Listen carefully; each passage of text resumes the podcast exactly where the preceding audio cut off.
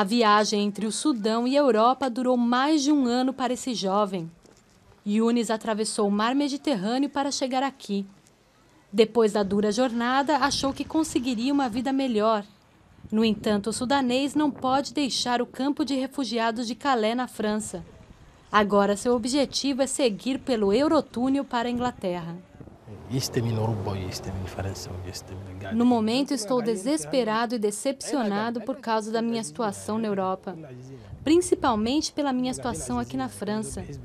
Eu tinha meu orgulho, mas já o perdi. Aqui nos sentimos tratados como animais.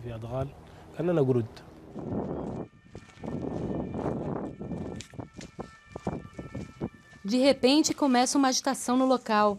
A causa é o congestionamento na rodovia que leva ao Eurotúnel, a ligação com o Reino Unido. Essa é a chance de fugir se escondendo em caminhões. Mas nem sempre há espaço entre a carga e a polícia está por perto.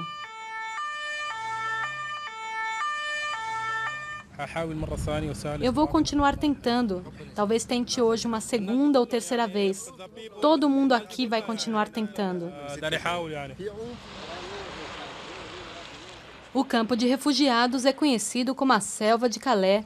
Cerca de 4 mil mulheres, homens e crianças vivem aqui em condições precárias. Todos os dias chega mais gente. ONGs distribuem comida, mas é quase impossível suprir a demanda.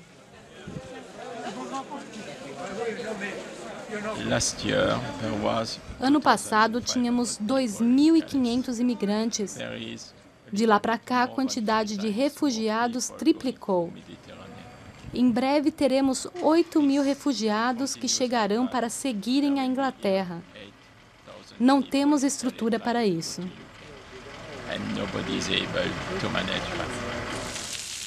Os refugiados já se tornaram parte da cidade. O balneário francês é a principal parada no caminho ao Reino Unido.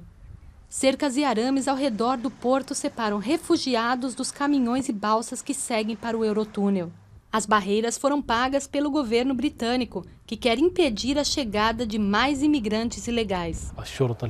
Somos combatidos pela polícia, somos combatidos pela sociedade e pelas organizações. Na verdade, nem vivemos aqui.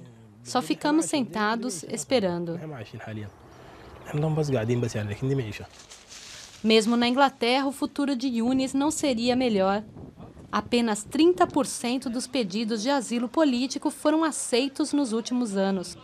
Refugiados esperam anos por uma resposta. Mesmo assim, Yunis não muda seu plano de fugir para a Inglaterra. Segundo ele, pior não pode ficar.